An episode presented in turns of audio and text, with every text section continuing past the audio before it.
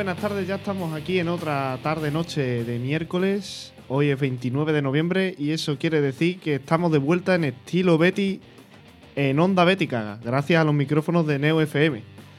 Eh, un programa de actualidad verde y blanca en la que con el equipo de Onda Bética repasamos todo lo que tenga que ver con el Real Betis Balompié. En una semana que, bueno, ha habido mucho contenido, ha habido muchas noticias desde el último programa, desde el último miércoles. Y bueno, eh, vamos a proceder a comentarlo en breve. Recordemos que el Betis viene de ganar 1 a 0 a la Unión Deportiva Las Palmas, pero es que este maratón de partidos hasta el mes de enero suma y sigue, porque cuando el Bético todavía no ha terminado de celebrar los tres puntos contra el conjunto canario, ahora viene otro partido. Nada más y nada menos que desde Praga tendremos que ver al Betis. Un saludo a todos los desplazados, un saludo a todos los que han acompañado a las 13 barras. Pero es que 72 mm, horas después, otro partido, otra vez a domicilio, esta vez en Almería.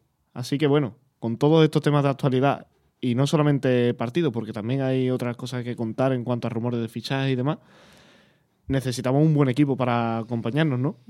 Y qué mejor compañía que la de Pablo. Muy buenas tardes. Muy buenas tardes, Luis. Sí, muchísimas cosas de las que habláis y bueno, con ganas como siempre, ¿no? Y nada, que ya saben que toda la actualidad verde y blanca también la pueden seguir en la página web de Onda Bética, en su perfil de Twitter.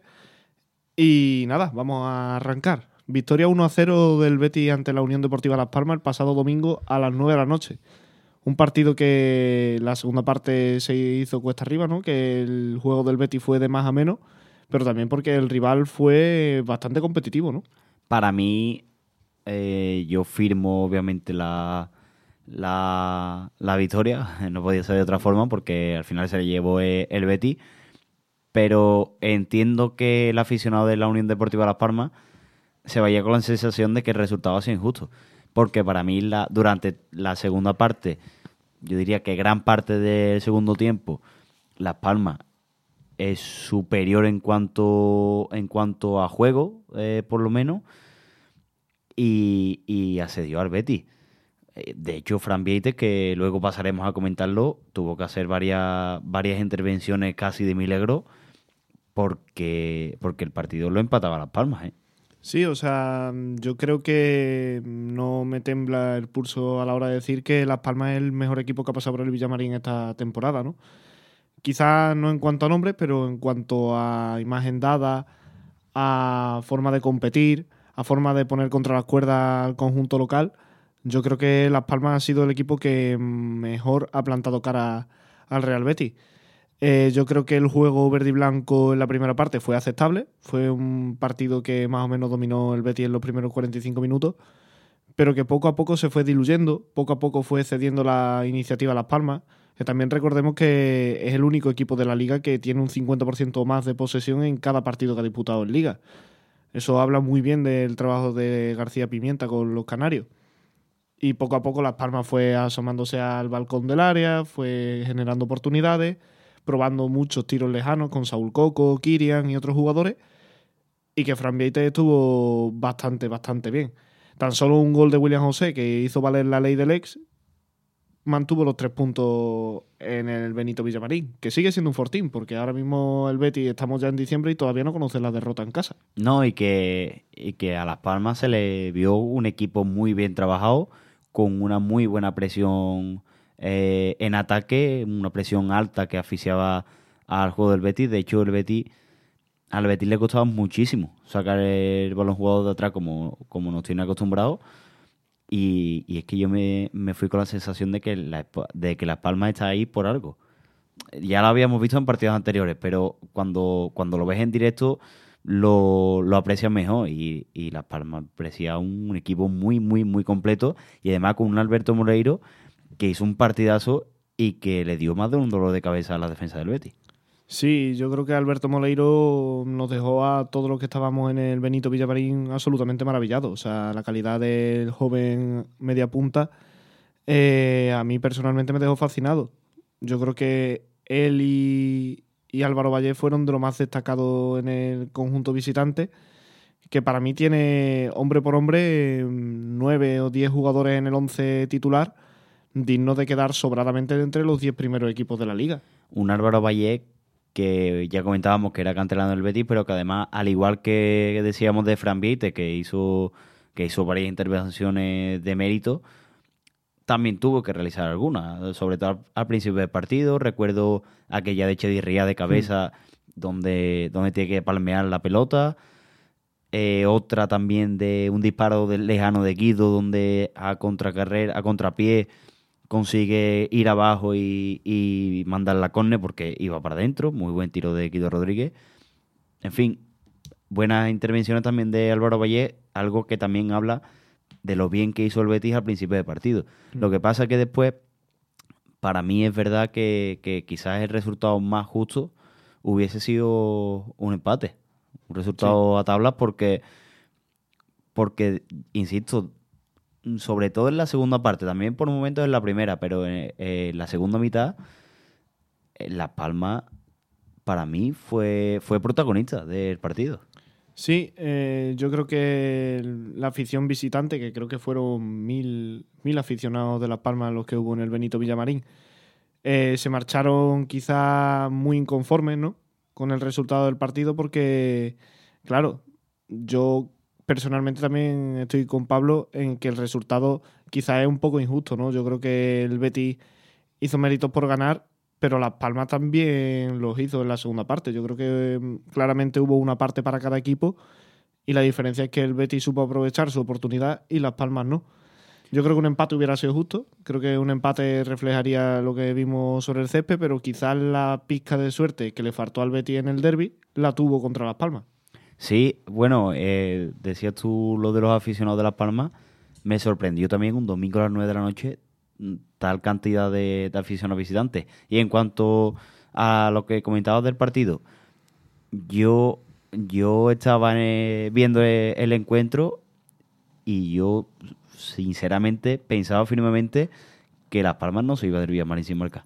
Hmm que no se iba sin marcar, vamos, que es que si no llega a ser por Fran Vieites y, esas dos, tres paradas que hace casi a la cuadra, el Betis se va, se va, se va con un cajón mínimo. Sí, porque antes hablaba que Las Palmas en el 11 titular tiene a nueve o diez jugadores dignos de quedar entre los diez primeros de forma sobrada y quizás ese jugador que le falta de ese nivel de la liga es el delantero. Precisamente en la faceta ofensiva es donde vemos a una Unión Deportiva Las Palmas que sufre más, ¿no? Creo que es el segundo o el tercer equipo que menos goles anota, pero quizás donde se está haciendo fuerte es en defensa.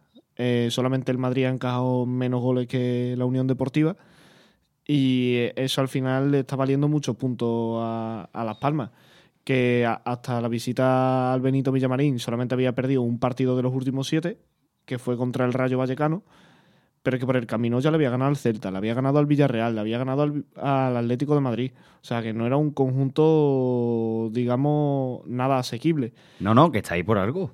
Y además que el mm, muchas veces se va a encontrar con partidos así, en los que no pueda brillar, pero también tiene que ganar, ¿no? O sea, es un, es un partido en el que quizá con más garra que brillo, que buen juego, que calidad, el Betis ha sacado adelante. Y eso también es digno de alabar, ¿no? Porque eh, cuando no se tiene un mejor día, los equipos grandes también ganan.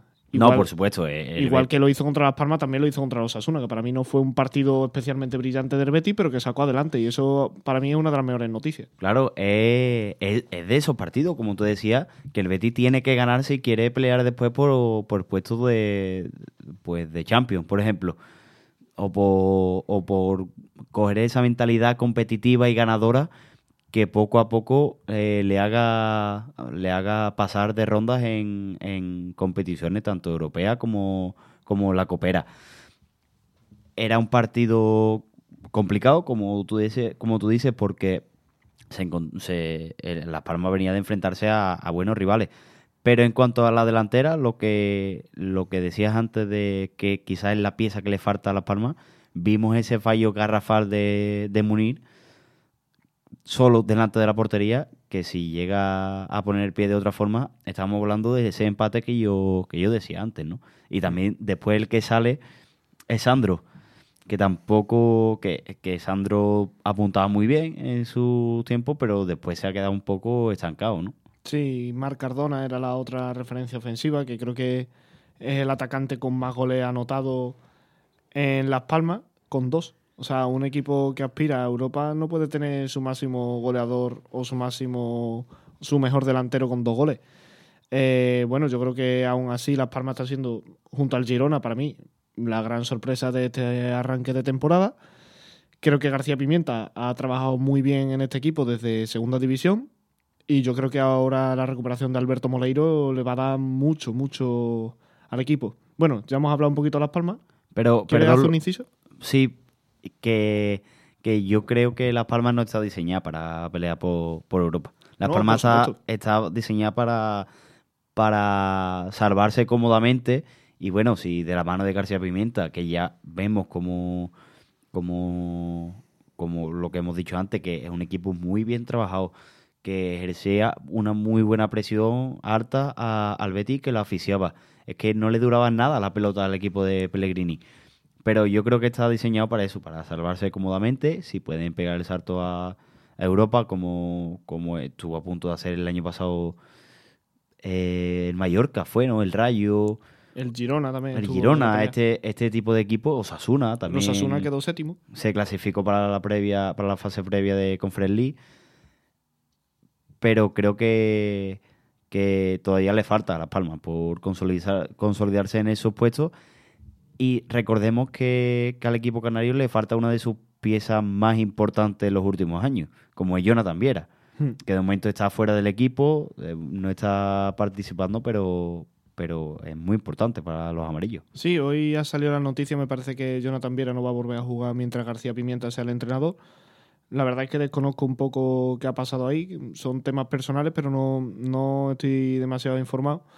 Pero eh, a lo que voy cuando digo que Las Palmas es sorpresa es en el más puro sentido de la palabra, porque un equipo que está diseñado para lograr una salvación, quizá una salvación cómoda, ¿no? Un duodécimo puesto, un décimo tercero con 45-50 puntos, es precisamente eso, que un equipo que se espera una posición así, que arranque también y que juegue también, porque yo creo que Las Palmas es de los tres mejores equipos en cuanto a juego, por lo menos más bonitos de ver que estamos viendo esta temporada. Y el Girona exactamente igual, el Girona tampoco es un equipo preparado para estar en los puestos Champions como está ahora mismo, y aún así lo está sorprendiendo a todos y lo está haciendo bastante bien.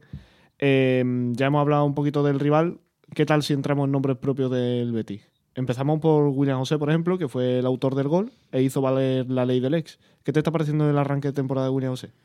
Pues me está pareciendo sorprendente. Sobre todo, cuanto menos sorprendente, porque eh, sobre todo en la primera jornada veíamos que, que quizás no terminaba de aparecer. Hablábamos de un problema en la delantera que para mí el Betis lo sigue teniendo. Pero con un Borja Iglesias que, que no había aparecido ni había hecho el intento de aparecer y con un William José que tampoco se estaba encontrando, el Betis tenía un muy grande problema. Pero William José está metiendo goles.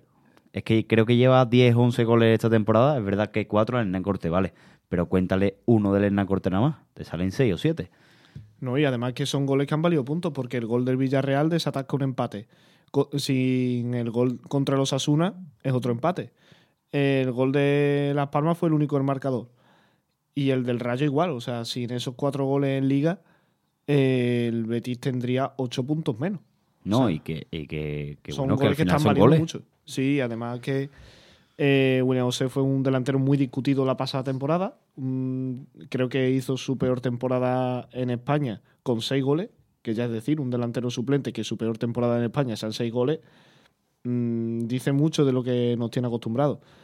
Y esta temporada creo que ya lleva 10 goles y una asistencia que, bueno, sí que es verdad que el partido contra el Hernán Cortés ha inflado un poco esas estadísticas, pero es que aunque no cuenten los, los goles de Copa del Rey, te sigue saliendo un balance muy sorprendente del hispano brasileño. Y comparte posición con William José, un hombre que ya salió, Borja Iglesias, que para mí me parece el partido de la Unión Deportiva Las Palmas, ese tipo de partido donde yo no comprendo cómo el futbolista no tiene ganas de, de- de luchar el balón. Es que acaba de salir fresco y no baja la presión. Mira que yo he defendido aquí a capa y espada a Borja Iglesias y siempre, y siempre lo he hecho, porque a mí es un delantero que me gusta mucho y que, y que sé que es capaz de meter muchos goles. Pero el partido, la actitud en el último partido en el Villamarín, para mí es inaceptable.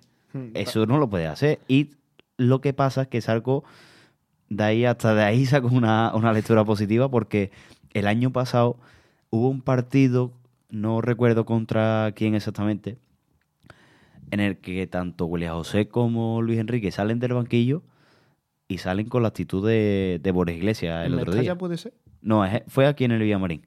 Y no sé si fue contra. No, contra el Villarreal no podía ser. No sé ahora mismo, pero eh, en un partido donde salían los dos de- desde el banquillo y con una actitud similar a la que le vimos por Iglesia el partido del domingo. A partir de ahí se le empezó a notar una mejoría a los dos. Yo Mm. creo que en el banquillo hubo un tirón de oreja, decirle, oye, mm, como salgas otra vez así, tú no vuelvas a jugar más mientras yo esté aquí en este banquillo. ¿Crees que será titular contra el Esparta de Praga? Yo creo que no. Después de la actitud, yo, yo siempre he abogado porque, porque Borja tuviera minutos en este tipo de partidos porque son partidos en los que a priori el Betis es superior, al menos sobre el papel, aunque en Praga se le puede complicar más el partido, pero en principio el Betis eh, tiene que sacar el, el partido adelante. Y que este tipo de partidos donde puede coger minutos y donde puede incluso anotar y, y coger confianza, creo que son los idóneos. Pero para mí, después de- del partido de la Unión Deportiva Las Palmas, no se merece ser, ser titular. Es verdad que tiene, que tiene, que tendrá un mundo encima en la cabeza. Pero es que al final es muy difícil, pero al final era un profesional. Y, Mm. y la energía que gastas después en ir a darle un empujón a un, a un defensa de Las Palmas, la tiene que gastar en hacer la presión, ¿no? Hmm. Yo creo que el partido Borja Iglesias eh, no le reprocho mucho en cuanto a actitud, porque sí que es verdad que le vi, digamos, buscando los huecos, bregando con los defensas, pero claro, es que un delantero que no dispara, que no que no genera peligro de verdad, con ocasiones de verdad, es que es complicado darle una buena nota en el partido. También es verdad que entró en un contexto que el Betis ya no estaba atacando tanto, ya estaba resistiendo las embestidas de la Unión Deportiva Las Palmas. Entonces, eh, le vi también mucho perder tiempo, pero más que nada por el bien del equipo. Es la sensación que me dio, que cuando perdía el balón se recreaba un poco con él o disputaba con los defensas para hacer un poco de tiempo, pero no le vi desconcentrado en sí, le vi como haciendo tiempo porque era lo mejor para el equipo. Pero claro, es lo que estamos hablando, que es que un delantero que no genera ocasiones de peligro, es que es complicado salvarle. Y mira que a mí también me encanta Borja Iglesias y creo que es recuperable. De hecho, creo que el Betis lo va a recuperar porque es que no se puede permitir tener a un delantero como Borja Iglesias desenchufado. Y yo creo que Pellegrini es experto en este tipo de situaciones y volverá a sacar una de las mejores versiones de Borja Iglesias.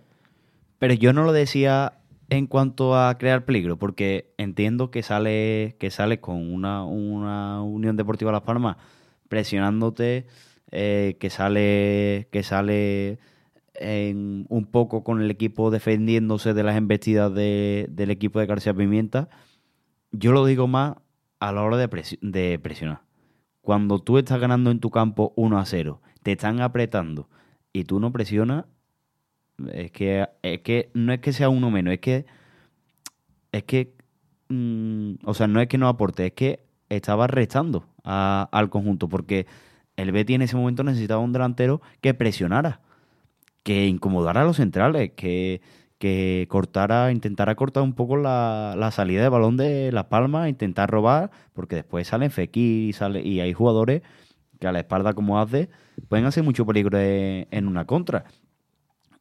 Pero es que no se le vio esa actitud a, a Borja Iglesias. Es verdad que una.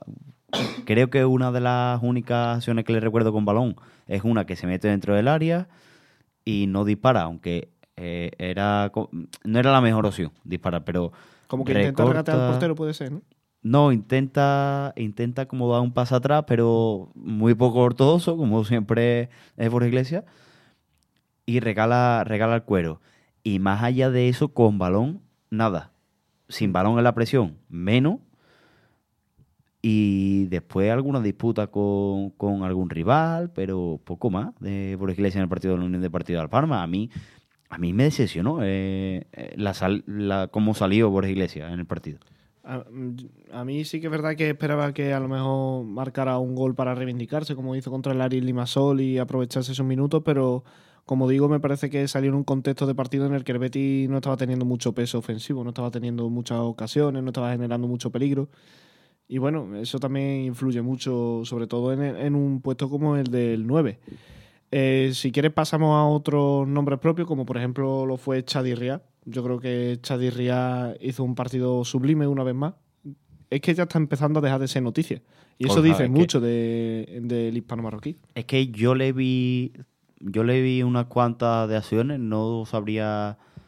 No sabría enumerártelas, pero eh, recuerdo alguna que otra en la que yo vi a Luis Felipe. Es En que la ya que se yo vi está a Luis empezando a olvidar a Luis Felipe. Dice Claro, mucho también de Chadi Ria. Yo, yo le vi acciones que digo, que digo, si llega a ser Luis Felipe, se le canta aquello de Luis Felipe, Luis Felipe. Porque, porque es que eran prácticamente idénticas a las que, a las que hacía el, el ex central bético. Pero además me da más seguridad porque lo veo más tranquilo. O sea, lo veo más sosegado, lo veo más. Lo veo con la sangre más fría que a Luis Felipe. Y creo que es verdad, como tú dices, que se estaba olvidando a, a Luis Felipe, que ya es decir, ¿eh? Porque se hablaba, alguno lo tomaba como el mejor central de, del Betis. A mí Luis Felipe sí que es verdad que el tiempo que estuvo en el Betis me gustó mucho. A mí me encantó. Sobre todo la primera vuelta, creo que tuvo partidos muy buenos y creo que nos ha dado más puntos de lo que nos ha quitado. Al fin y al cabo, el puesto de defensa es muy arriesgado. Es, un- una zona eh, muy delicada y que hay que tener la cabeza muy fría. Y Chadirría yo creo que está cumpliendo muy bien. O sea, llegó al Betis con apenas cinco minutos de experiencia en primera división con el Barcelona. Y por distintas circunstancias, como lo fue la venta de Luis Felipe o la lesión de Bartra, se encontró las puertas de la titularidad abiertas de par en par. Y con 20 años, lejos de sentirse cohibido o superado por las circunstancias, es que está rindiendo a un muy, muy buen nivel. Ha reventado la puerta. Sí, porque además la opción de compra que tiene el Betis es de alrededor de 3 millones y la va a dejar por muy barata. Pero es que la opción de recompra que tiene el Barça de 8 millones, si la ejecuta, también la va a dejar por muy barata. Es un central con mucho futuro y mucha proyección. Yo, la verdad es que no recordaba fichajes tan buenos como el de Chadirría en la zona de la defensa del Betis. Lo que pasa es que si el Barça lo recompra, yo, hombre, supongo que sí. Supongo que el jugador tiene que estar de acuerdo, ¿no? En, en volver a- al Barça. El Barça no puede ficharlo unilateralmente, ¿no? O sea, con respecto al Betis sí, pero con respecto al jugador no, ¿no? Yo creo que habrá que pactar, o sea, que Chadirría también tendrá algo que decir en, en Hombre, eso. por su- y además si un futbolista no juega, no quiere jugar en un equipo, no juega. Claro, a lo mejor hay alguna cláusula en la opción de recompra, como por ejemplo cuando Mario Hermoso estaba en el español, el Real Madrid tenía una opción de recompra, pero si la ejecutaba, tenía que garantizar que Mario Hermoso iba a estar en la primera plantilla del Madrid la siguiente temporada. Si Chadirría ha incluido una cláusula así en el contrato, el Barça va a tener un problema porque tiene como centrales a Christensen, Íñigo Martínez, Cundé, Araujo, incluso Marco Alonso juega en esa zona. O sea, ahí hay bastante competencia. Pero a lo que iba que si el Betis lo compra por 3 millones de euros y después lo recompra el Barça por 8, el Betis le gana 5 millones más la plusvalía que, que le ha generado. Y creo que se a juego. quedaría un 15% de los derechos de una futura venta. Es que es una operación formidable. Es que Y además que deje barata las cantidades es buena señal en el sentido de que Chadirria ha cumplido esta temporada en el Betis y que ofrezca un buen rendimiento siempre es buena noticia para el club. Claro, no, y además que, que eso, lo que decíamos, que le repercute económicamente al club, eh, mientras esté en el Betis, también lo puede disfrutar y, y aprovechar en cuanto a juego. Y es que si no llega a ser, si no se llega a ser el fichaje de Isco, o bueno, es que yo lo pondría hasta por delante de, de Ayose. Si no llega a ser el Betis el fichaje de, de Isco, para mí el de Chadirría hubiese sido el mejor, pero de largo, de, de esta pretemporada, que han habido fichajes muy buenos, junto a Marroca, a Jose, que también ha, ha venido este, este mercado, aunque venía cedido eh, desde el invierno pasado, Isco, es que es mucha tela lo que ha fichado el Betis y todo bueno. Y en la línea de defensa es que mm, Pecela también estuvo a un gran nivel. Miranda creo que fue de menos a más a lo largo del partido. Y quizá a lo mejor el más flojo en defensa fue Bellerín, que creo que se vio un poco superado por Moleiro. Es que Moleiro hizo un partidazo, la verdad. Desde la banda izquierda le puso muchos problemas al lateral. Pero aún de todas así- formas- Aún así no me pareció un partido de suspenso, pero sí que le vi superado. Claro, y además que, que es que no podía seguir a Moleiro como tal, porque Moleiro no se quedaba en la banda. Claro, se internaba hacia adentro y demás, y el lateral no puede perder la postura. Pero quizá el nombre más destacado, sin duda, en la defensa fue Fran Vieite. Fran Vieite que, como portero, es que fue. Vamos, yo hace muchísimo tiempo que no recuerdo un partido del Betty en el que el mejor jugador fuera el portero. Es así. Yo no recuerdo muchos partidos en los que diga el portero ha marcado la diferencia. Eso es buena señal, ¿eh? Es muy buena señal. No, y que, Y y bueno, que y que cuando tiene que hacerlo, lo hace como Fran Vieite, siendo, siendo de la cantera, habiendo debutado en Montjuïc y después jugado un derby. O sea que lleva dos partidos. Que Mm. que dos partidos, pero lleva dos partidos antes, de, antes del partido del domingo. Y es que salva al Betis. Claro, o sea, eh, al final un portero también tiene trabajo. Un portero también da puntos. Y yo creo que Fran Vieite ante Las Palmas dio mínimo dos al Betis. O sea, fue el principal responsable de que los tres puntos se quedaran en el Villamarín. Eh, recuerdo un paradón a Kirian, otro a Sandro, otro a Saúl Coco, también uno en la primera parte que fue dentro del área, no me acuerdo a quién, no sé si fue Munir o... Sí, no fue. Sí, que que achicó muy bien después Sí. de un rebote. Me pareció una muy buena parada porque, claro, sí que es verdad que las tres paradas de la segunda parte fueron desde fuera del área y ahí las estiradas son mucho más vistosas. Pero es que también cuando le vimos en los balones aéreos o en esa ocasión que menciono anteriormente dentro del área, ahí es donde se ven también a, a los porteros como actúan. Y un portero de un metro noventa y seis, de gran envergadura, con seguridad y personalidad, yo creo que al Betis le viene muy bien. O sea, creo que Fran Vieite ha demostrado en apenas dos o tres partidos que, eh, que hay portero para rotar cuando se necesite. yo sí también es verdad que lo veo un poco palomitero. Pero mientras pare, Claro, o sea, es que el balón de Saúl Coco que creo Rebota que- en Guido. Eso te iba a decir, que creo que da roza en un, en un defensor del Betis y le añade más curva, un balón que ya iba con muchísima potencia. rebota en Guido y además después hace un extraño el balón que se mueve de izquierda a derecha, de derecha a izquierda Sí. y otra vez a- al otro costado. Además, yo no estoy muy seguro de que otro portero de la actual plantilla del Betis lo hubiera parado. También hay que tener eso en cuenta, porque hemos visto como últimamente muchos disparos desde fuera del área han acabado en gol. Yo Eh, creo que sí, yo creo que sí, porque al final es que son dos muy buenos porteros, tanto Ruiz Silva como Claudio Bravo. Si los dos hubiesen estado en buena forma, no en una forma para jugar y punto, sino en una buena forma, yo creo que sí lo hubiesen parado. Pero de todas formas, bueno, la buena noticia es que no está ninguno de esos dos, que había dudas en, en cuanto a la portería y que Fran Vieite la suplió. Y un Fran Vieite que tiene 24 años, termina contrato con el Betis en 2024 y en junio de ese año ya va a tener 25 años. Según las normas del fútbol español, con 25 años los porteros ya no pueden alternar entre filial y primer equipo. O sea que en junio va a haber que tomar una decisión. Si renovar al, portero para dejarlo en el primer equipo, si renovarlo para cederlo o si se marchará libre a, a otro equipo. De momento los agentes ya están aquí en Sevilla y puede haber noticias, ¿no? Puede haber noticias sobre su futuro próximamente. Yo creo que va a renovar. Ahora, si sale cedido o se queda como un tercer portero, creo que va a depender de los movimientos que haga el Betis en el mercado, porque si el Betis necesita una ficha, creo que se va a quedar con, con los dos porteros que van a venir seguramente para renovar la portería, porque ya hemos hablado de que Claudio Bravo presumiblemente será la última temporada. Y, y en el caso de Ruiz Silva, pues puede venir una oferta y, y que la acepte. Y yo creo que, bueno, es- creo que es casi seguro que van a venir dos porteros nuevos. Y lo que he dicho, creo que si se queda como tercer portero o sale cedido, creo que va a renovar sí o sí. Pero si se queda en la plantilla o no, creo que va a depender de los movimientos que haga el Betis de la, de la cantidad de fichas que necesite. ¿Crees que el domingo en el césped del Villamarín estuvieron los dos primeros porteros del Betis la próxima temporada? Uf. Buena pregunta, ¿eh? Hombre, como primer y segundo portero espero que no.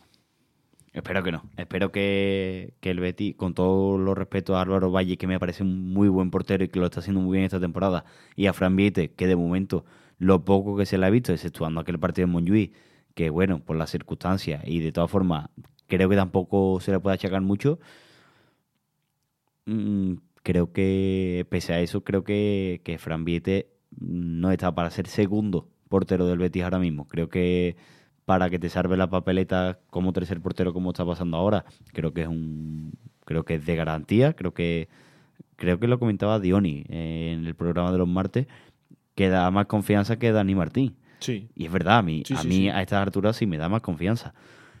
Pero como segundo portero me cuesta verlo, de momento, ¿eh? porque tengo que verlo más. Tengo que, o sea, en el filial sí lo he visto mucho, pero quiero verlo más eh, en la élite. Y, pero yo creo que no se va a quedar como segundo portero. Y Álvaro Valle creo que sí va a ocupar ese puesto de segundo portero. Creo que el Betis va a fichar a alguien para, para portero titular. O sea, tú contemplas una portería formada por Fran Vieite como tercer portero, Álvaro Valle, si no como segundo portero, digamos como Sí, con de el rol de rotación. Claudio Bravo Sí. ha tenido esta temporada, y un primer portero, ¿no? O sea, Sí. ¿tú crees que volverá a apostar por el modelo de rotar en la portería? Sí, o, o si, o si no derrotar, yo creo que, que de todas formas Fran Viete sería el tercer portero. Creo que Álvaro Valle, si es que viene, que de momento parece que no, no se mueve nada, si es que viene, creo que se va a quedar como segundo portero o portero de rotación y después vendrá un portero con más peso. Llámese De Gea o llámese, no sé, qué nombre barajará, barajará eh, Ramón Plane. Pero eso, mi, mi opinión es que creo que va a venir un portero para ser titular. Creo que es muy titular. Después, o incluso de rotación con, el- con un segundo. Y Fran Viete, o sesión, o, o tercer portero. ¿Y tú qué piensas? Yo personalmente creo que, como bien dices, Claudio Bravo eh, afronta su última temporada. Eh, eso va a hacer que mínimo venga un portero. Álvaro Valle a mí me encanta, me parecería un muy buen fichaje. A mí me gusta. Eh, creo que está en la agenda del Betty, creo que interesa al club. Y la verdad es que soy bastante optimista. Si el portero quiere, yo creo que las tres partes, contando evidentemente a la Unión Deportiva Las Palmas, están condenadas a entenderse. No veo tan claro, sinceramente, que Ruiz Silva vaya a salir. Tengo mis serias dudas. Es un Yo no lo veo claro, pero, pero cabe la posibilidad. Mm, Es posible que salga. Es un portero con mucho mercado. Un portero que llegó a coste cero al Betis, por lo que todo millón que ingrese es plusvalía. O sea, es 100% ganancia. Y eso a las cuentas verde y blancas les vendría muy bien. O sea, yo creo que no descarto para nada que vaya a salir, pero tampoco lo veo del todo claro. O sea, yo mínimo un portero sí que vendrá para sustituir a, a Claudio Bravo. Me cuesta más ver a Ruiz Silva fuera del Betis. Creo que, un- y además pienso que Ruiz Silva, Álvaro Valle y Fran Viete sería una portería bastante Sí. bien cubierta. Creo que eh, podría ser el momento perfecto para que Ruiz Silva se consagre como titular de verdad en el Betis. Creo que Álvaro Valle va a ser muy buena competencia. Po- Podría ser muy buena competencia para el meta portugués. Y también un Fran Viete que viene apretando desde atrás. Eh, en cuanto si Fran Viete puede ser segundo portero, yo personalmente, por lo que le he visto, sí. O sea, le falta experiencia, evidentemente. Pero yo creo que es un portero que no genera duda. Creo que es un portero que no tiene fallos gordos, que va a más, que tiene mucha proyección Pero, sin y que se está ganando más oportunidades. Yo creo que eh, cuando veamos a- en junio los partidos que ha jugado, podremos saber más o menos su nivel. Todavía lleva tres, son muy poquitos partidos de la élite, pero es que lo que le hemos visto transmite confianza, que eso en un portero es muy importante. Ya, pero sin embargo, en el filial sí que se le han visto errores groseros. Sí, recuerdo un partido contra el Cádiz Mirandilla, Sí. creo que fue, que tuvo una salida un poco dudosa. Poco dudosa, no. Y, no había duda. Y bueno, yo creo que sí, tienes razón en eso. Pero ya no en eso, sino también. Pero en- es que donde se ven los jugadores de élite es en la élite. O sea, es la sensación que me da. Y yo creo que en la élite está cumpliendo muy bien. Y es que no sé hasta dónde llegará, pero es que va a ser interesante verlo más partidos. Es que se lo está ganando. Ya, es que es lo que decía yo en, en programas anteriores, que, que lo bueno de lo malo de Fran Viete es que se puede corregir. Eh, Que, que la salida, las salidas a, a cortar una jugada rival o las salidas por alto eh, son errores que poco a poco con experiencia, con trabajo y con entrenamiento, pues se pueden corregir. Otra cosa que, eh, que tiene y que no se podría corregir en caso de ser negativo sería, por ejemplo, la altura. O, O la mentalidad. O, sea, o la yo- mentalidad Yo incluso. a Fran le veo con mucha personalidad y Claro. mucha jerarquía. O sea, eh, contra Las Palmas vi cómo ordenaba la defensa con 24 años. Y la defensa estaba un jugador como Pecela, un jugador con tanta experiencia también como Bellerín. Y a Fran Vieite, viniendo desde el filial, no le temblaba el pulso para ordenarle. Y yo creo que eso también es un- una faceta muy importante para un portero. Claudio Bravo lo hace muy bien, lo hace mucho cuando juega. Y yo creo que Fran Vieite en ese aspecto está teniendo también un tutor como lo es el chileno muy importante. Sí, Y perdón, y también como Tony Dobla, que debutó en el Betis en una situación similar a la de Fran con 24 años, con el 30 a la espalda y en Copa, tras la lesión de los dos primeros porteros. y lo que significó después Tony Dobla para, para el Betis. Por bueno, eso- un y además también está como entrenador de portero, o sea que... un portero que, que debutó más o menos en, una situación parecida fue Adrián San Miguel, Mm. que fue por una expulsión de Castro. Mm. Estaba lesionado Goitia, creo que era el Sí. otro portero en ese momento, y tuvo que salir en, en la Rosaleda. Mm. ¿no? En la Rosaleda fue contra, contra el Málaga. Además, un, pena- Fabricio- además un penalti un penalti que tiró que tiró Joaquín y, y que marcó, además, como, como anécdota. Sí, sí, es verdad. Pero, pero sí, es verdad, pero una cosa que iba a decir antes, que, que le veo también como fallo a Fran Vieite, es algo que en el derbi hizo muy bien, salir por alto. Salió muy valiente y además cada vez que salía lo hacía seguro. Y además que eh, tanto Claudio Bravo como Ruiz Silva, esa precisamente es una de sus tareas pendientes. O sea, creo que por alto el Betis es donde más está sufriendo en los centros laterales, tanto en los centrales como en la propia portería, porque Claudio Bravo quizás por la altura o Ruiz Silva, que le cuesta más salir de, de la línea de portería, están teniendo fallos ahí, pero a Fran Beite sí que le vi muy, muy, muy valiente en esa faceta.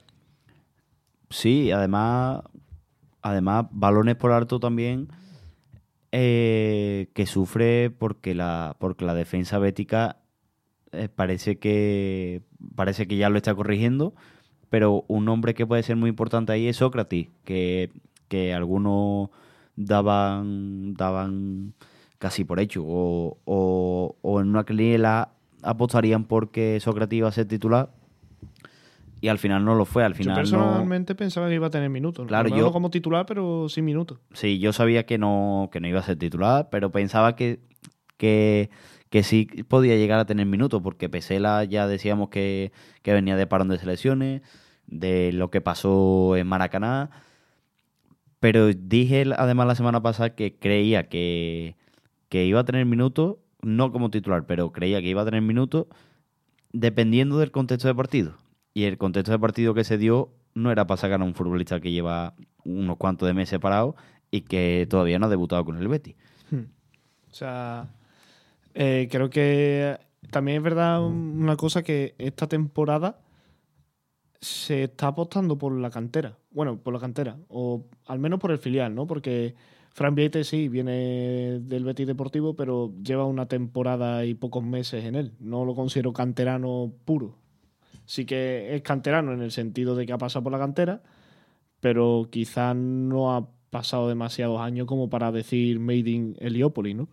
Yo creo que tanto él como Juan Cruz, como Asan Diao, eh, últimamente sí que se está apostando por los chavales del filial. Quizás es más por la necesidad, ¿no? Por las ausencias en el primer equipo, por las lesiones, las expulsiones, los estados de forma bajos de algunos jugadores, lo que está propiciando que suban cada vez más jugadores con ficha del filial. También Chadi Ría tiene ficha del filial, pero evidentemente no es, canterano, no es canterano. Pero creo que algo está cambiando, ¿no? Pellegrini está empezando a apostar cada vez más por, por los jóvenes y creo que es algo de lo que el Betis va a beneficiarse mucho, tanto en lo deportivo como en lo económico. Porque recordemos una cosa que hemos hablado mucho aquí en estilo Betis. La cantera tiene dos caminos, lo deportivo y lo económico. Si un jugador funciona lo deportivo, perfecto. Pero es que también puede ser un ingreso extra para el club, como lo ha sido Raúl García de Aro, como lo ha sido Paul Acucou, como lo ha sido Edgar, Fabián, Ceballos el propio Adrián San Miguel. Son jugadores que, además de aportar en lo deportivo, también han supuesto un ingreso para el club que, al fin y al cabo, es crecimiento, tanto en una faceta como en la otra. Em, bueno, yo creo que Fran Vieite quizá todavía tiene que renovar, todavía tiene que, que, ver qué pasa con él, le queda mucho por recorrer en el fútbol profesional, pero bueno, yo creo que va a ser interesante eh, seguir su pista. Eh, otro que es interesante seguir su pista es Isco, que sigue en su nivel habitual. Sigue, es imposible seguir la pista Isco. Sigue siendo un futbolista formidable y de las sensaciones del Betty en este arranque de temporada. Quizá el, el jugador referencia ahora mismo en el Betty. Quizá no. O sea, creo que sin duda. Y bueno, también es verdad que están existiendo algunas dudas ¿no? con su renovación, que tiene contrato hasta 2024, pero si juega una serie de partidos y cumple una serie de objetivos, se amplía automáticamente hasta 2025. Pero es que desde el club ya están intentando renovarle hasta 2026. O sea, imagínate la confianza que tienen en el malagueño para que en apenas tres o cuatro meses se pase de haber fichado a un jugador que generaba muchas dudas por los meses que llevaba sin jugar a ofrecerle un contrato de dos temporadas más a sus 31 años. Yo creo que mientras antes cierre el Betis renovación de Isco, mejor, porque mm, si sigue, si sigue en este estado de forma, mientras más tiempo pase, mejores condiciones puede pedir. Claro, y más jugadores se pueden percatar, ¿no? O sea, creo que entre mejor sea el rendimiento de Isco y su cláusula sigue siendo de 10 millones, eh, más atención de otros clubes puede atraer. Creo que ahora mismo es una sociedad perfecta entre jugador y club. Se están beneficiando mucho el uno del otro. Y yo personalmente creo que a corto o medio plazo Ico va a seguir en el Betty. No, no hay duda de ello. El propio Angelaro hoy, antes de volar a Praga, ha dicho que, que no tiene ninguna duda de que se van a dar las circunstancias idóneas para que continúen club y jugador ligados. Y eso, que se está hablando hasta 2026. Y eso para mí es una muy buena noticia. Una muy buena noticia porque en ausencia de Fekir, ¿no? Con la lesión que ha tenido, eh, el vacío que ha dejado en el esquema de Pellegrini, Isco ha cogido mm, la bandera del centro del campo Betty y se ha echado el equipo a la espalda. Eh, y ahora que está Fekir recuperado, no al 100%, pero casi, eh, creo que nos vamos a divertir mucho con los dos en el 11. No, y, que Ico ahora mismo es que él es el, iba a decir el futbolista más importante. Cuesta decirlo cuando también tiene a Germán Pesela o a Guido Rodríguez. Pero es que, es que podría serlo. En, en el balance de la temporada podría serlo perfectamente. Porque en esos partidos que se atacaban era quien daba ese toque diferente eh, es el que ha hecho jugar al Betty, es el que ha servido como guía para el resto de compañeros y sobre todo teniendo en cuenta lo que se esperaba del fichaje y lo que ha resultado, lo que está resultando, pues un salto muy grande. Además, un Isco que ya, que yo creo que nadie duda de su calidad o nadie dudaba, o que se dudaba, era la, la, la forma física quizá del malagueño, pero es que está demostrando que hasta en la forma física está espectacular. Nadie duda de su calidad, nadie duda de su estado de forma. No sé si estamos hablando de Isco o si estamos hablando de Bufete Sivianes, Pablo, porque es que Bufete Sivianes, como nuestro patrocinador oficial del programa, estamos más que acostumbrados a, ver todas estas facetas y muchas más, como lo son el compromiso, la experiencia y sobre todo los resultados, que también es lo que nos está aportando el Betty semana tras semana, ¿no? Una racha de, de partidos sin perder como la de Bufete si viene de casos ganados. Porque es que solamente hay una causa en estos problemas jurídicos que le importa. ¿Cuál es, Pablo? La tuya.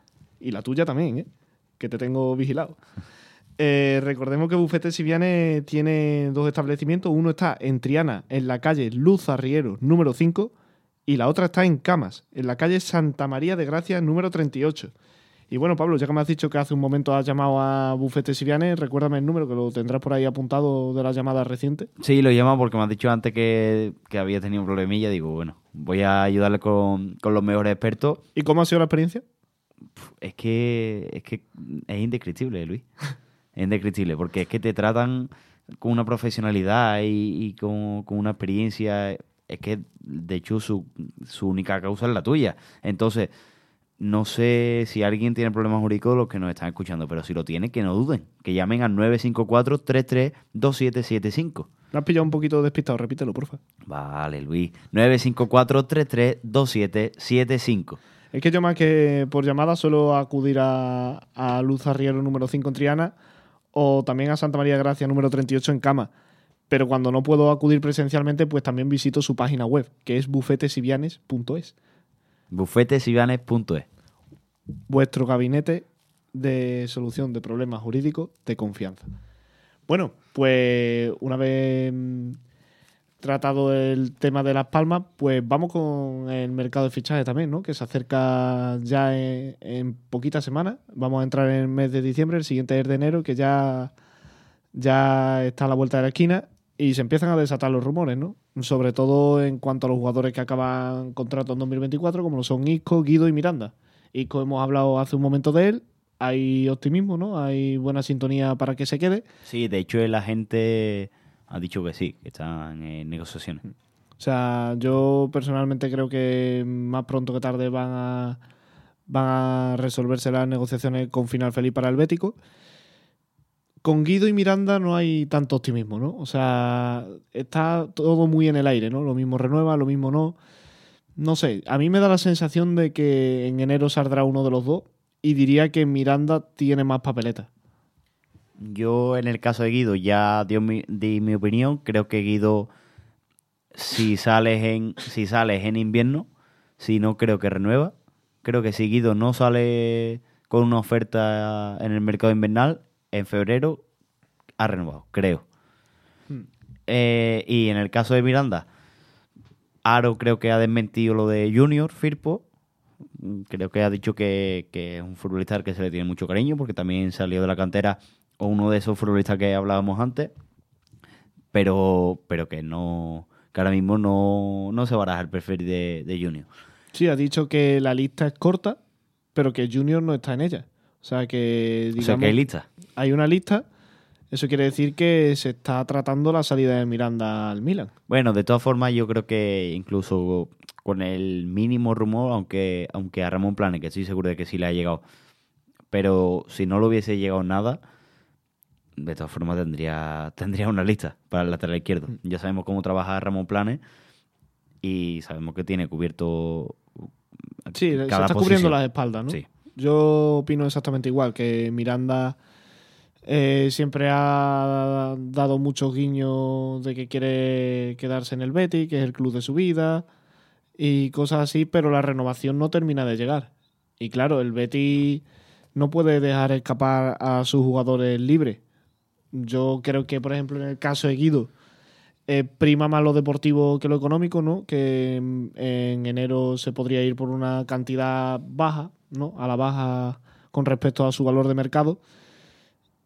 Pero que quizás mm, seis meses de Guido en el tramo final de temporada y que se vaya a coste cero es más rentable, ¿no? Para el club que venderlo en enero por 5 o 6 millones y, y quitarte de encima a uno de los pilares del club. O sea, yo creo que ahora mismo Guido es bastante más fijo en el esquema de Pellegrini que Miranda. Eh, el Milan ya está moviéndose para incorporarlo en enero y yo creo que el Betis hace bien en moverse para buscarle un posible sustituto.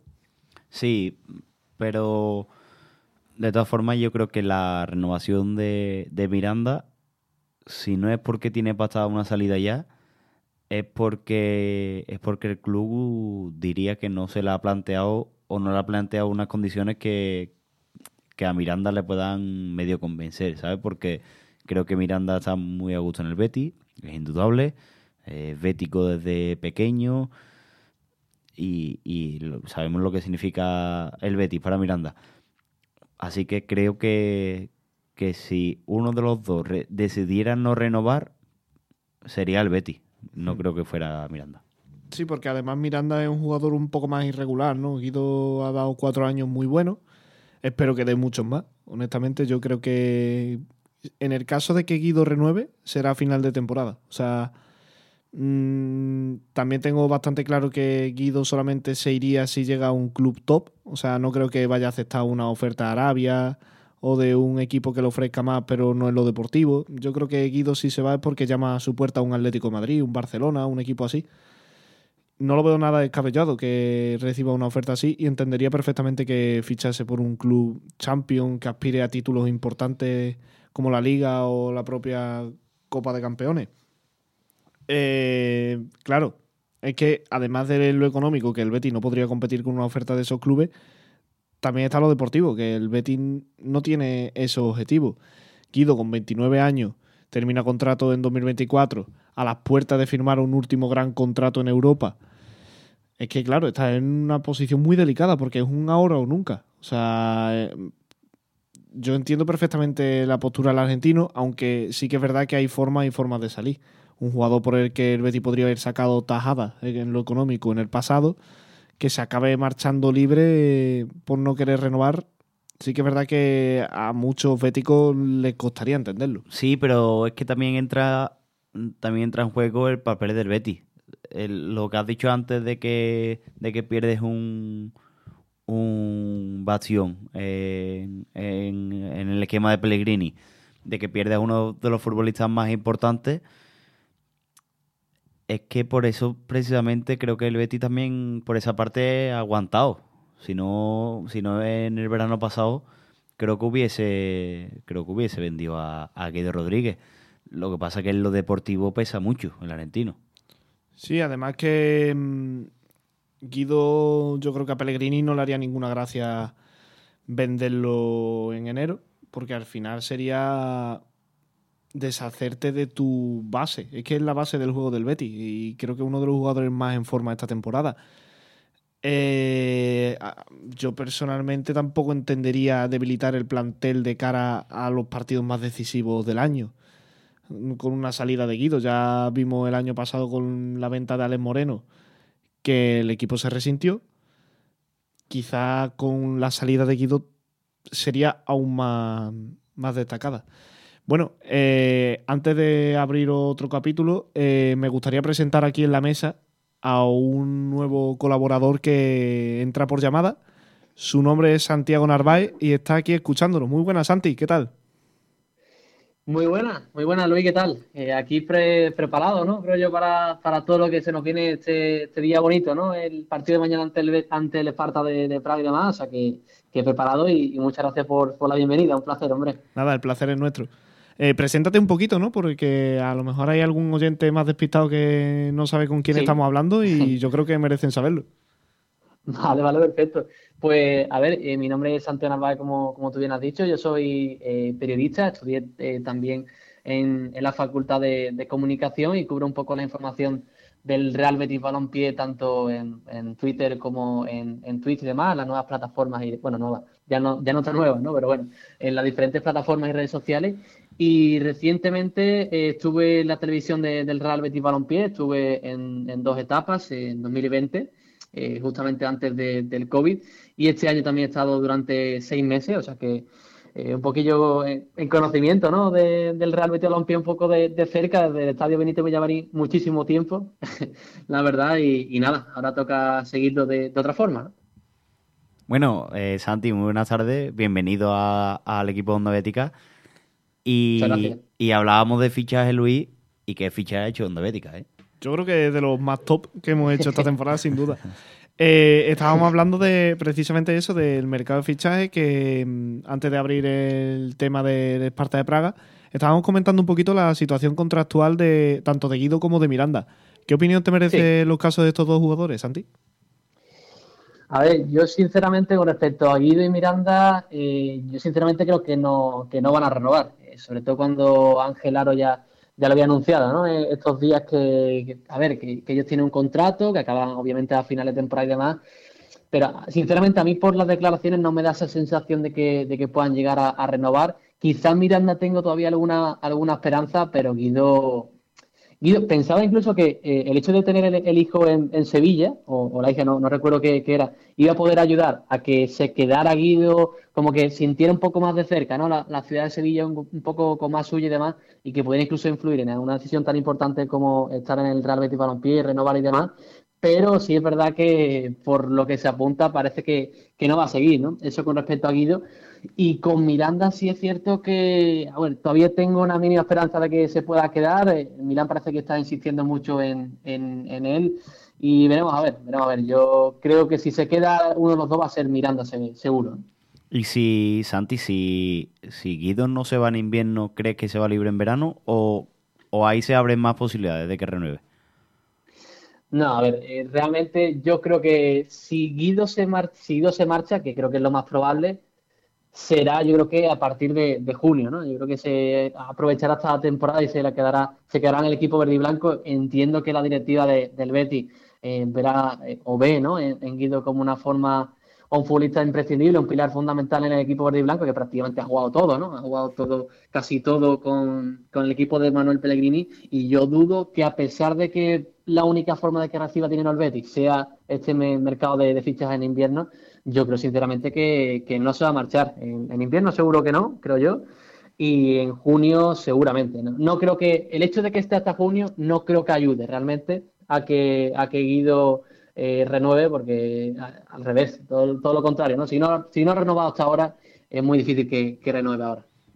Sí, bueno. sí, porque además es, es, bastante más fácil que en mayo por ahí reciba la llamada de algún club top que pueda hacerse con sus servicios eh, a coste cero, es que, claro, Guido no es solamente por su calidad, sino también por su situación contractual, por la que puede llamar la atención de un club como el Atlético Madrid, el Barcelona o cualquier club champion, porque ahora mismo para cualquier equipo grande en Europa que necesite un pivote, por ejemplo el Manchester United, que hace poco se lesionó Casemiro, seguro que Guido está entre sus opciones, porque es que además de ser muy buen jugador y haberse revalorizado mucho, está en su madurez futbolística y es que termina contrato. Entonces, tanto en enero que se lo pueden llevar a un coste relativamente barato, como en junio que se lo puede llevar a coste cero a día de hoy, es que Guido ahora mismo es un caramelito. Eh, está claro que el Betty, mm, yo creo que quiere, está claro que quiere renovarlo, pero es que también creo que no le haría ninguna gracia a Pellegrini volver a debilitar el plantel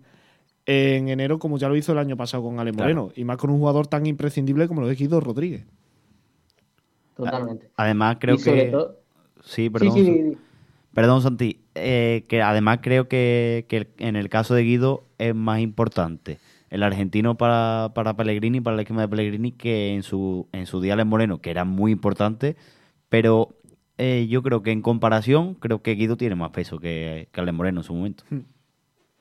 Sí, iba a decir yo también ahora, en referente al, tema de Guido, ojito también ahora porque eh, Pablo Barrio se, ha lesionado al Atlético Madrid, que tiene una, una posición, entre comillas, similar, quizá un poco más, más llegado que Guido Rodríguez, pero puede ser también eh, una opción clave para el Atlético después de esa lesión de Pablo Barrio que es, apunta que podría estar dos o tres meses fuera. Claro, una rotura meniscal, una lesión. Totalmente es una, lesión, una lesión gorda y, el Atlético va a tener que ir al, mercado, lógicamente, ¿no? O sea que eso es otra de las bases a tener en cuenta, creo yo, en el, en el mercado de, de fichaje de invierno, que, que ahora se, se avecina y demás, y, va a ser el Atlético un, rival importante en ese sentido, ¿no? Aunque el Manchester sí es verdad que también con la lesión de Casemiro, al final son dos equipos que si te llaman es muy difícil que, que no vayan, ¿eh?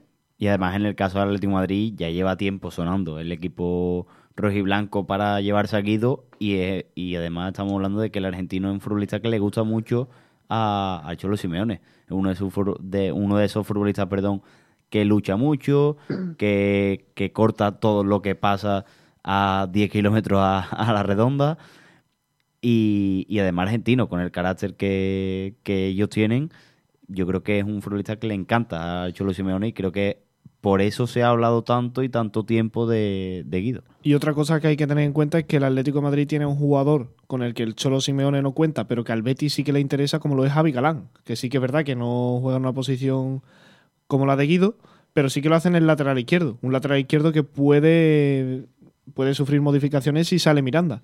O sea que ahí podría haber una negociación interesante en enero, veremos. Veremos a ver qué tal sale.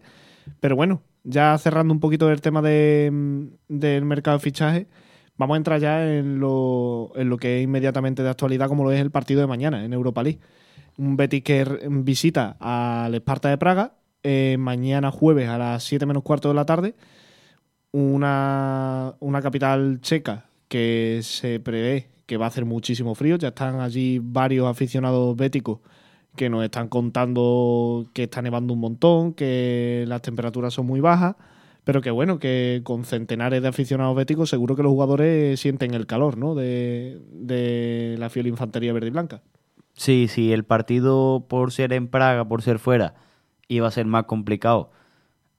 Pues si se le suma, por ejemplo, las condiciones climáticas de, la nieve a, a, lo que el Betis no se acostumbra a jugar, hombre, se le puede complicar más. Pero lo que decía antes era que, el Betis a priori puede sacar la victoria allí eh, en Praga. Si saca la victoria, es que creo que lo tiene prácticamente hecho, tanto para, para la segunda plaza, ya, ya matemáticamente cerrada, como para esa hipotética primera plaza. Si el Ranger eh, no gana, creo, en, en el partido contra la Ley de Limasol, creo que el Betis ya certificaría la primera plaza con una victoria. ¿Tú cómo ves el partido, Santi?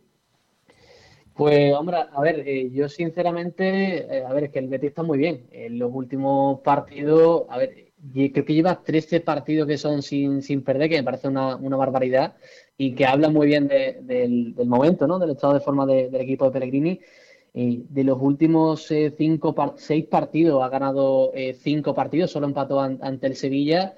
Y hombre, también, tenemos en cuenta el partido en Hernán Cortés y demás, que es un rival un poco a, priori bastante más, más flojo y demás pero hablamos de una dinámica muy, muy positiva y tampoco, a ver, tampoco realmente sería, más, sería mal un empate, eh, realmente, pero yo creo que el Betis tiene, tiene mimbre, ¿no? Para, para llevárselo en unas condiciones climáticas que pueden influir muchísimo, ¿no? también en el, en el partido, porque seamos sinceros, en Sevilla la temperatura no tiene que ver, lógicamente. En Sevilla para que, en Sevilla para que nieve, no, sé yo qué, qué, tiene que pasar, pero vamos, yo no sé si ocurrió alguna vez la historia. Pero, pero vamos, que las condiciones climáticas no tienen absolutamente nada que ver, o sea que eso va a influir en el equipo de, de Pellegrini muchísimo seguramente.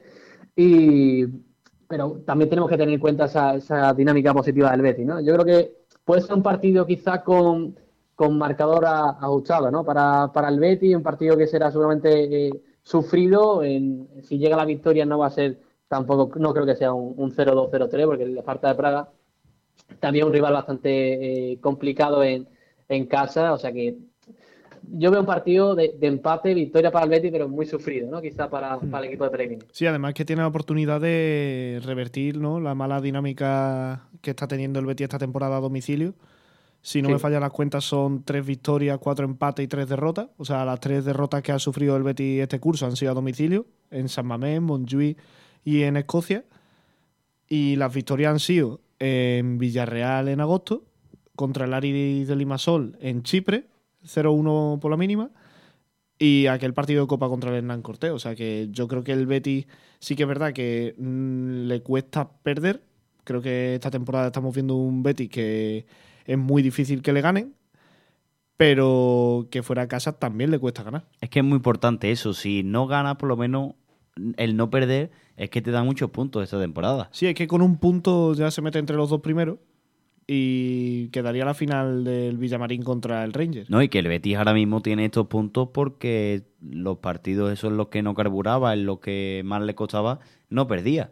Entonces, punto a punto, hombre, la victoria siempre es mucho mejor, pero punto a punto va sumando. Por hacer un apunte a lo que comentábamos antes de las condiciones climáticas, a mí me recuerda, si, si al final acaba nevando, que todo parece indicar que sí, me recuerda un poco a ese partido en Luxemburgo contra el Dudelange, pero siendo, siendo el Esparta de Praga mejor equipo que el equipo de, de Luxemburgo, que además sacó un punto en esa fase de grupo y fue precisamente en ese partido.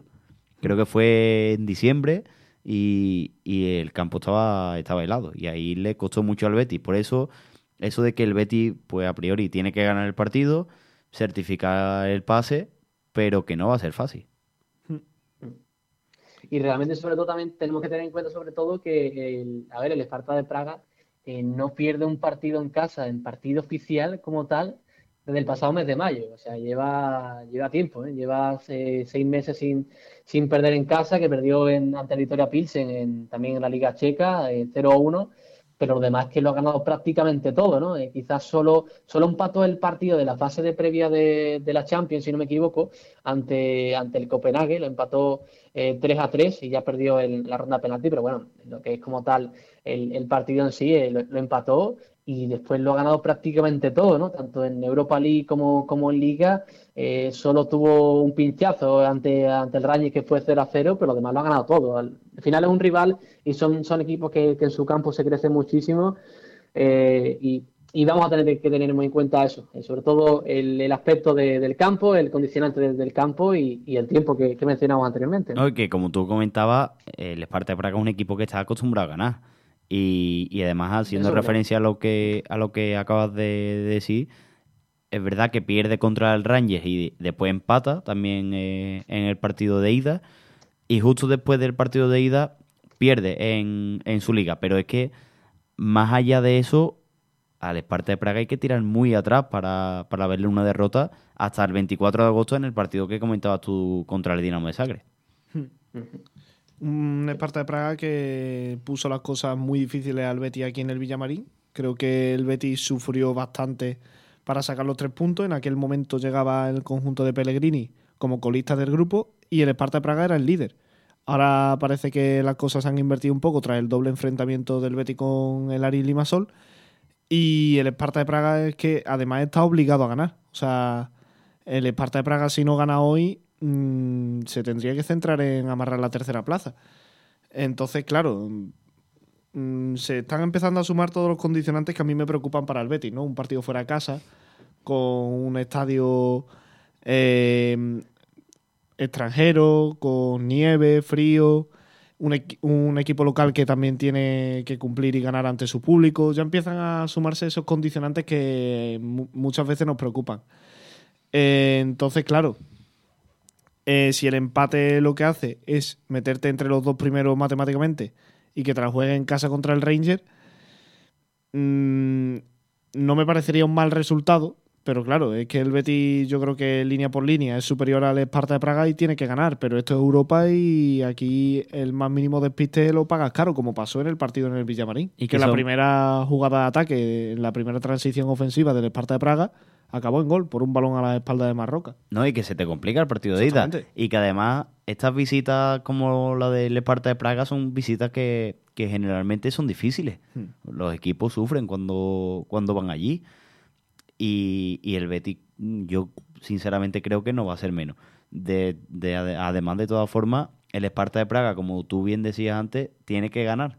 Porque porque si empata o pierde, se la juega contra, el, contra el de Limasol en la última jornada para conseguir esa tercera plaza que le llevaría a Conference Y no creo yo que, que el Esparta de Praga se conforme solo con. En su último partido en casa, además.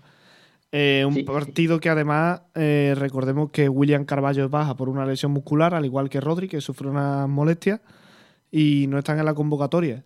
Eh, también hay que tener en cuenta que Fekir ha acompañado la rueda de prensa a Pellegrini por lo que se presume que puede ser titular contra el Esparta de Praga. ¿Cómo, te, cómo ves el 11, Santi? A ver, eh, yo sinceramente el partido de, mañana, a ver, se habla de que Ruiz Silva podría, podría reaparecer ante, ante el Esparta de Praga, o sea que yo creo que si, si puede jugar Ruiz Silva, jugará seguramente Ruiz Silva. En banda entiendo que seguirá jugando eh, Bellerín, supongo, y, en defensa tampoco creo yo que haya muchos cambios. Jugarán eh, Petzela y, Marroca, que, ya descansó el, el, otro día, por obviamente el condicionante de Chaderría, que lógicamente no puede jugar por no estar inscrito. En banda izquierda entiendo que será partido para Ander. Ya sabemos que Pellegrini este tipo de partidos suele rotar, eh, bueno, eh, Pellegrini entre Ander y Miranda siempre acaba rotando una barbaridad. O sea, este año no sé si ha jugado casi un partido cada uno, pero Miranda parece que es un poco más titular ahora, pero suele rotar, o sea que yo creo que veremos eh, mañana antes, ¿no? Ya después arriba, Fekir seguramente jugará en la, media punta, acompañado de, de Guido, y entiendo que ahí, no sé si podría entrar quizás guardado de titular, que sería una opción, y seguir probando con, con Ayoce y, por banda izquierda, banda derecha para Santiago y arriba entiendo que veremos eh, también a, a Iglesias, ¿no? que disputó el otro día 15 minutos. Yo creo que no, no lo hizo del todo mal y, tiene que recuperar también esa confianza el, futbolista gallego y eso, eso viene a base, a base de partido, a base de goles y yo creo que es un buen partido para, para eso. ¿no? Yo, yo concuerdo en casi cada posición pero sin embargo en la banda derecha, en, en defensa, en el lateral derecho, creo que no siendo lateral puro, creo que va a jugar Aitor Rivas, porque Bellerín también lleva una carga importante de partido, Sabali va a estar fuera, por lo tanto en los partidos importantes va a jugar también eh, eh, Bellerín. Eh, después en el centro del campo creo que sí, como tú comentas, creo que va a ser guardado el que acompañe a Guido y, y Fekir en la media punta es lo que más duda me genera quizá porque estamos hablando de que, de que va a ser un clima muy frío los golpes con el cuerpo frío mm, duelen el doble. Esa, esa lesión eh, quizás se puede resentir también de, esa, de esa salida de lesión. Es verdad que el otro día se le, va, se le ve más rodado en el partido contra la Unión Deportiva Las Palmas. Pero yo, hombre, eh, apuntando lo que decía Luis, de que salía en la rueda de prensa con Pellegrini, y eso normalmente síntoma de que va a salir de titular. Creo que sí puede llegar a, salir de titular, pero es la posición en la que más flaquezas veo eh, en cuanto a seguridad de que, de que salga. Y después en punta, eh, antes lo comentamos, eh, analizando el partido de, de, Las Palmas del domingo, creo que Borja Iglesias, a mí me faltó la actitud de Borja Iglesias. Yo, como he dicho antes, que he defendido siempre a Borja Iglesias capa y espada, pero en el partido de Las Palmas mm, me faltaba algo de Borja Iglesias, me faltaban ganas. Y creo que va a salir William José para, seguir con, para intentar seguir con la racha. Sí, yo estoy bastante también de acuerdo con el 11 de Santi. Creo que eh, hay muchas posiciones en las que mm, comparto, ¿no? Lo que pasa es que, claro, los 11 de Pellegrini son imprevisibles. Entonces, lo mismo juega Bellerín que juega rival, lo mismo juega Abner que Miranda, William José Borja Iglesias. Mm, yo personalmente no creo que jueguen Isco y Fekir en un mismo once en este partido. No lo creo. No creo yo. También es verdad que es un encaje un poco complicado, ¿no? O sea, parece que estoy diciendo una locura porque al fin y al cabo juntar a dos jugadores tan buenos como Isco y Fekir no, no debe ser ningún problema. Es más que nada por posición. O sea, si pones a Isco y a Fekir, ¿dónde pones cada uno? ¿Sabes? ¿A quién quita? Es, ese juego, ¿no? Que yo creo que es un bendito problema, un bendito dilema para el Real Betis que tenga que decidir un 11 con estos jugadores. Y también decir que en la izquierda quizá yo personalmente espero a Abde. Puede ser que sea titular. Sí, puede ser. Sí, también, Porque rota mucho, además de rota los laterales, Pellegrini rota mucho en el extremo izquierdo en Europa. Sí. Entonces puede ser que juegue Abde. Eh, ¿Algo más que quieras añadir del partido, Santi? Creo que todavía podemos hablar un ratito más. Vamos bien de tiempo. Pues, a ver, del partido realmente de, mañana, a ver, el Esparta de, Praga eh, realmente viene, viene. O sea, voy a recalcar una cosa que tú dijiste antes, no sé si fuiste tú o otro compañero, que dijo que el Esparta de Praga estaba acostumbrado a ganar, ¿no? Realmente, y eso Parece que no, lógicamente, pero es algo a tener muy en cuenta porque al final Esparta de Praga va primero en su liga, en la liga, la liga checa, le saca dos puntos en la vida también de, Praga, de la misma ciudad, y ya le saca hasta 13 puntos al tercero, que es una, es una barbaridad, que solo con 16 jornadas ya le saque 13 puntos al, tercero. Entonces hablamos al final de un equipo que está muy acostumbrado a ganar, que está en una dinámica muy positiva, salvo los partidos de Europa League, donde lógicamente eh, se nota esa diferencia de nivel ¿no? entre las diferentes ligas y, y demás. Por lo tanto, eh, es muy difícil. Es muy difícil ganar un equipo cuando está tan acostumbrado y donde lo normal para él es ganar. Y eso también es otro factor ¿no? a, tener en cuenta. Eh, pero también, si, eso, si lo miras con el vaso medio, medio vacío ¿no? para, para ellos, si lo miras con el vaso medio lleno para nosotros, también puedes pensar que, claro, también se tiene que acostumbrar el Esparta de Praga a ser inferior a los rivales, ¿no? Algo que no vemos en, su liga, donde es superior prácticamente a, todos los equipos salvo el Avia de Praga. Es otro de los detalles importantes quizás del partido. Claro, y yo por hacer un apunte también al tema alineación, lo que estoy de acuerdo con lo que decía Luis de que creo que no va a poner a, a ahí con el mismo 11, pero además se suma el condicionante de que a San Diao ya está perdiendo un poco de protagonismo y de minutos, por lo tanto creo que va a ser titular sí o sí. Y de todas formas, cuando hablábamos aquí de, de si cuando Fekir viniera iban a jugar los, los dos juntos, yo decía que, que se van a servir de descanso el uno al otro. Creo que cuando, cuando Isco juegue, Fekir eh, va a descansar, cuando juegue Fekir, pues Isco descansará. Sí, puede ser que asistamos también a una rotación similar a la de Abner y Miranda o la de Abde y Ayoce. Creo que ahí Pellegrini también va a tener un muy buen material para rotar, que quizás es una de las mayores pegas que tuvo la temporada pasada, ¿no? Esa profundidad banquillo que tanto echamos de menos. Y esta temporada está bastante bien cubierto, ¿no? Y eso que en Europa League está ese condicionante de los jugadores que no están inscritos, Sócrates, Chadirriá, Juan Cruz, Altimira, jugadores que también podrían entrar en esa rotación y finalmente no han podido porque la lista es limitada.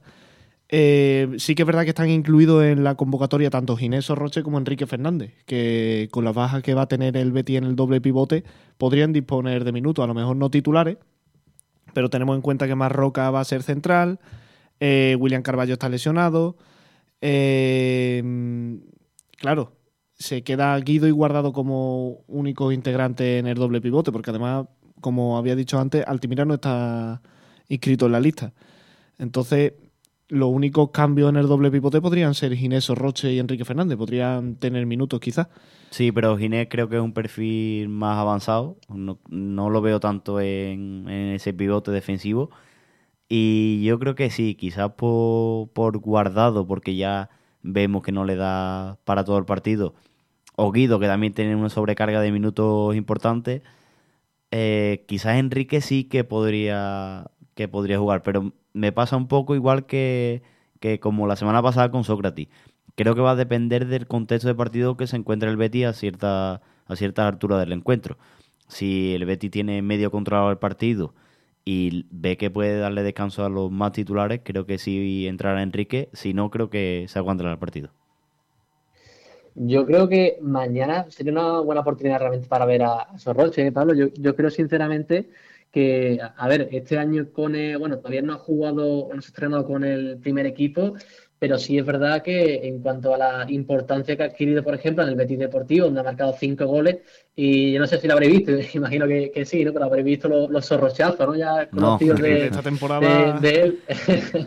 que esta temporada está el tío arrasando, está el tío arrasando, y ahora es verdad que en el último partido se vino un poco quizá a a menos, ¿no? Desde que fue expulsado ante el Cartagena a principios de, noviembre, sí es verdad que parece que ha bajado un poquillo el, nivel. De todas formas, el otro día ante el Marbella hizo un partidazo, ¿no? Jugó casi todo el partido, jugó 80 minutos y yo creo que podía estar preparado, sinceramente, ya para, para dar el salto. Creo que puede llegar a tener nivel para enfrentarse mañana ante el Esparta de Praga. Sí, verdad que titular eh, prácticamente imposible, entiendo. A, lo mejor me equivoco, lógicamente, pero yo creo que prácticamente imposible pero de, de la suplente, la segunda parte, pues yo creo que podría tener algunos minutos, ¿no? Aunque Enrique Fernández también es otro futbolista que, me gusta, que lo, vamos, lo seguía también y, y demás, y creo que es un futbolista que pueda aportar mucho en ese sentido. Sí es verdad que Enrique este año, si no me equivoco, eh, ha perdido un poco también de protagonismo con el Betis Deportivo, está jugando muchos partidos entre 15, 20 minutos de más, o sea que ha perdido un poquito de protagonismo, por eso tengo más, fe ¿no? en, en Sorroche y en que tenga más minutos Sorroche que, que Enrique. Sí, pero yo le daba más posibilidades a Enrique porque a mí Sorroche es un futbolista que me encanta, pero no lo veo tanto en el perfil donde el Betis puede tener más carencias en el partido de, Praga.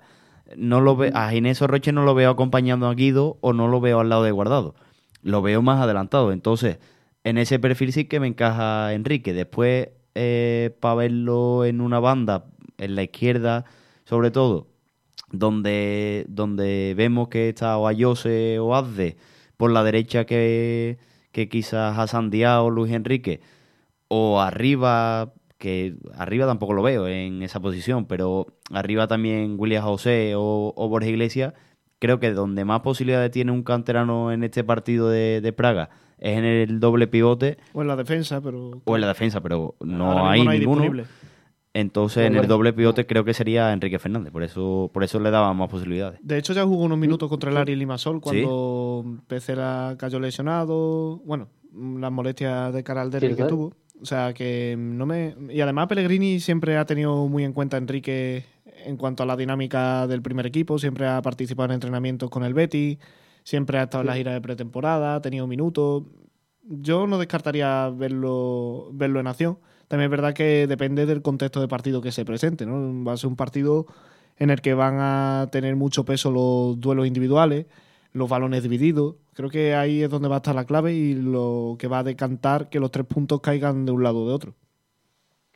A ver, mañana realmente sobre todo, yo creo que lo que se tiene que hacer es eh, como, como calmar el encuentro, ¿no? porque entiendo que, que el equipo checo lógicamente saldrá eh, bueno, como, emparentonado, ¿no? Eh, al ser en, su campo y sobre todo porque es lo que decíamos anteriormente, Luis, Pablo, al, al final hablamos de un equipo que si mañana no gana, es que ahora mismo tiene cuatro puntos, el segundo es el Rangers que tiene siete puntos y el Reyes entiendo que le ganará al Limassol, ¿no? Eh, por lógica, ese, ese partido que si no me equivoco juega, eh, se juega en campo eh, escocés y demás, y por lo tanto yo creo que es muy difícil que se le escape la victoria al, al Rangers. Si gana el Rangers, es que está fuera el Esparta de Praga. Si, si, no gana mañana el Esparta de Praga y gana el Rangers, que es lo más seguro, es que está fuera realmente. Un empate no, no le vale, eh, la derrota lógicamente tampoco. Entonces eh, tiene que ir a, morir ¿no? En, los primeros minutos y en todo el partido. Entonces quizá yo creo que también eh, es un factor diferencial o, o debería el Betis apostar sobre todo por, por calmar mucho el partido, que no pasen quizá demasiadas cosas y que lo que tenga que pasar pues sea todo dueño del equipo de Manuel Pellegrini. Un poco también como pasó en, el partido de Glasgow, ¿no? Contra el Rangers, donde se esperaba un, un, equipo escocés que saliera por toda, que saliera dominando y mucho al Betis, y al final el Betis consiguió rebajar el, el soufflé, aunque después en el inicio de la segunda parte sobre todo y a finales de la primera fue cuando más se animó el Rangers y en ese contexto de partido que decía Santi de que el Betis tiene que calmar es donde puede sufrir el equipo de Blanco. Una cosa para cerrar ya el programa, que nos quedan los últimos minutos en el día de hoy. Eh, ¿Os atreveríais con un resultado de cara al partido de mañana? A bote eh, que empiece Pablo, empieza Pablo o empiezo yo. Como queráis. Eh, venga, me intento animar yo, no lo tengo nada claro, pero para nada lo tengo claro. Eh, estoy entre un 1-1 y un 1-2. Me cuesta, me cuesta decantarme. Vamos a tirar de corazón y vamos a poner un 1-2 porque, porque el Betty creo que va a salir con ganas de, cerrar la, clasificación y porque creo que tiene que, salir desde el minuto 1 a conseguir el objetivo. Pues yo voy a estar, eh, voy a estar mejor por un resultado un poco más, más divertido, ¿no? Entre comillas, voy a optar por un 2 a 3 para, para el Betis, un partido con, con muchos goles. Creo que, eh, sobre todo, para, para, el espectador neutral, ¿no? Que, lo pueda ver, el partido puede ser bastante entretenido. Un equipo, el Esparta Praga, que va a ir a, va a, ir a por todo. El, el Betis, que también eh, suele encajar eh, algún gol que otro también como visitante. O sea que yo veo un, 2 a 3. Veo también un gol de, de Fekir, el primero en, desde, desde su vuelta y, a seguir cogiendo confianza de más. O sea, yo veo un partido entretenido. Eh, esperemos, esperemos que mañana lo sea y sobre todo que, que se lleve la victoria, lógicamente, el Betis. Yo personalmente veo un empate, pero bueno voy a, voy a ir un poco a lo seguro, no voy a, voy a no arriesgarme mucho. Eh, bueno, pues este es el final del programa. Vamos a ya despedirnos. La verdad es que se me ha hecho muy corto, pero los horarios de la radio es lo que tiene. Eh, muchas gracias, Santi, por haber estado aquí con nosotros. También muchas gracias a Pablo por haber participado una vez más. A Bufete Siviane, que nos patrocina cada miércoles. Eh, a Neo FM, a todo el mundo, a toda nuestra audiencia. Eh, sois los que hacen que este programa siga semana tras semana. Y nada, espero veros de nuevo el próximo miércoles y ha sido un placer enorme. Por supuesto que sí. Muchas gracias. Hasta el miércoles.